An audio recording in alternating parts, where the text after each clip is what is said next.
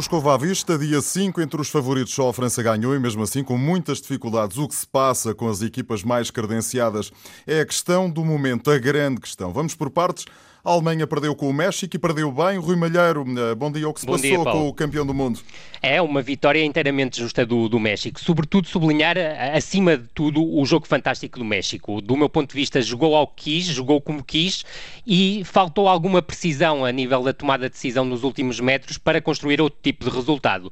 Em relação à Alemanha, aquilo que me parece é que, a nível da transição defensiva, fez um jogo paupérrimo, não conseguiu eh, reagir alto à perda, que é uma das, um dos pontos fundamentais fundamentais do jogar da equipa alemã e, sobretudo, desequilibrou-se completamente no momento de transição. A equipa partia-se com uma facilidade tremenda, a, a, que não estamos habituados, e depois também a isto juntou-se, do meu ponto de vista, muita previsibilidade nos processos de construção, nomeadamente em organização ofensiva. Outro aspecto em que a equipa alemã é forte, mas que não conseguiu entrar no bloco adversário e, sobretudo, encontrou muitas dificuldades para criar desequilíbrios através do jogo exterior. Do meu ponto de vista, sentiu-se acima de tudo a ausência de um jogador como o Leroy Sané, que ficou de fora dos convocados e que penso que poderia ter introduzido algo diferente no jogo de ontem. Luís Cristóvão, que se deve estar a rir, já agora deixa-me introduzir aqui mais duas, duas questões, que é Herrera e Layun, dois jogadores, eh, um é titular do Futebol Clube do Porto, o outro está vinculado ainda ao Porto, mas jogou no Sevilha, fizeram exibições fantásticas. É verdade, o Herrera foi uma das chaves desta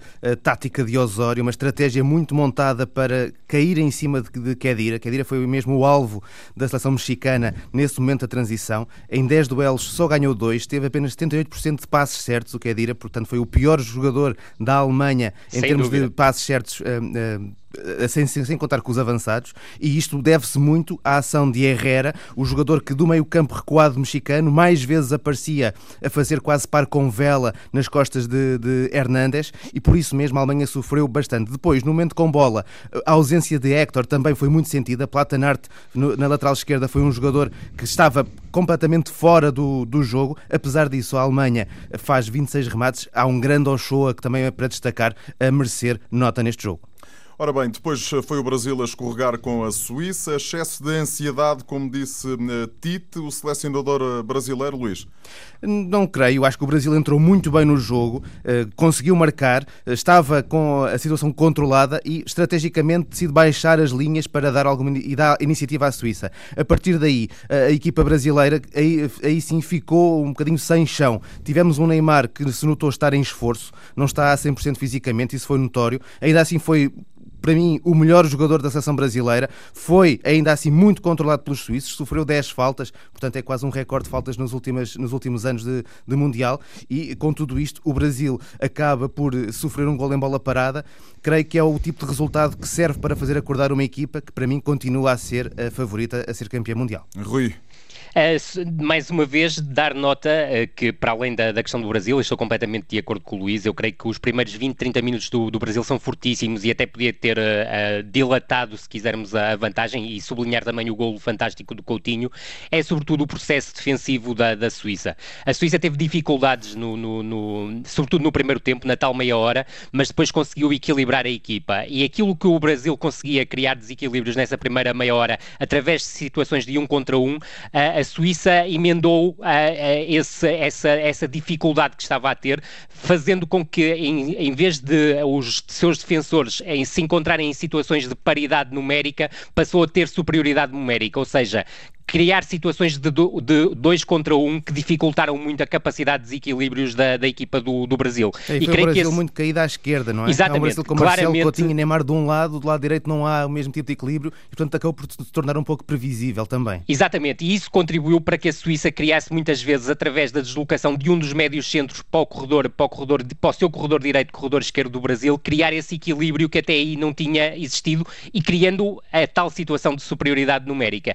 Eu creio que o momento momento decisivo do jogo uh, e o Luís tocou, uh, tocou e do meu ponto de vista de forma totalmente certeira é que o Brasil a partir do 1 a 0 uh, adormeceu, ou seja, quis dar bola à Suíça sabendo que a Suíça não é forte no momento de organização ofensiva, mas eu creio que se desligou muito do jogo do ponto de vista ofensivo e isso contribuiu para Exatamente. que a Suíça se relançasse na partida.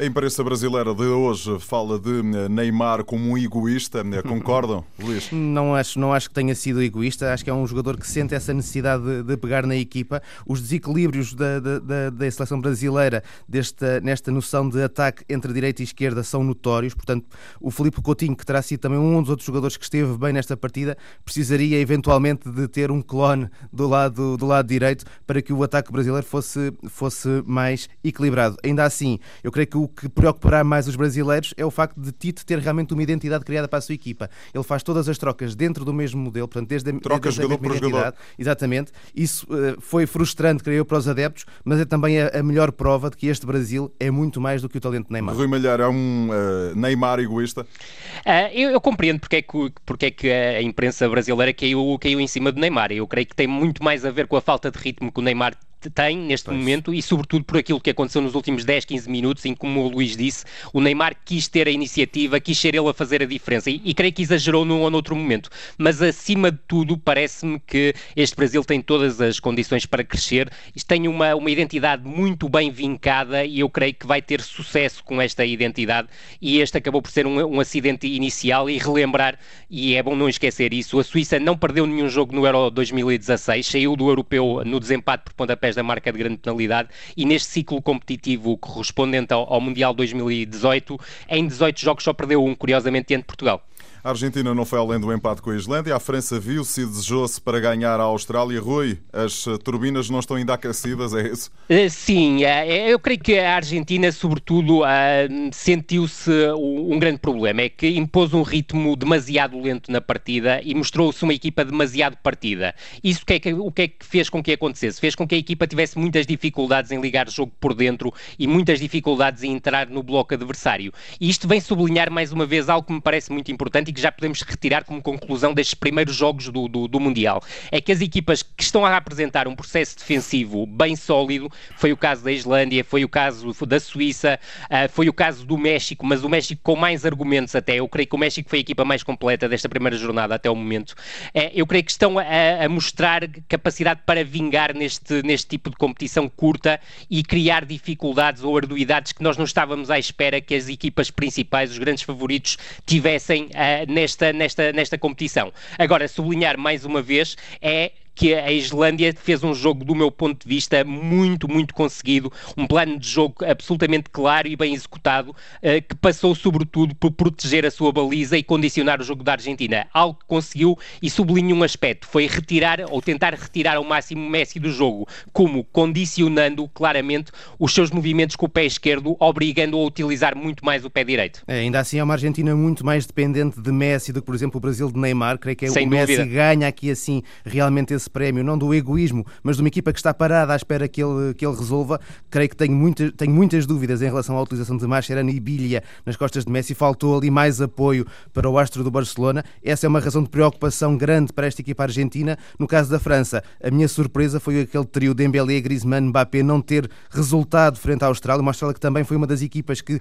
defensivamente esteve muito Sem forte dúvida. nesta primeira jornada e uh, a necessidade de entrar Fekir e Giroud uh, obriga Deschamps a pensar ou a repensar as, as, suas ideias para abordar este Mundial. É, e num ponto muito rápido mesmo, Paulo, uh, eu creio que a questão do Giroud jogar vai ser muito, muito importante, É, é porque mesmo. é a questão de oferecer apoios frontais a, a um tridente tão móvel como o que é formado por Dembélé, por Mbappé uh, e, e- e eu creio que, e por Griezmann, e eu creio que essa é uma necessidade premente desta seleção francesa. 20 segundos para cada um. Hoje entra em campo a Inglaterra. O que podemos esperar da seleção inglesa?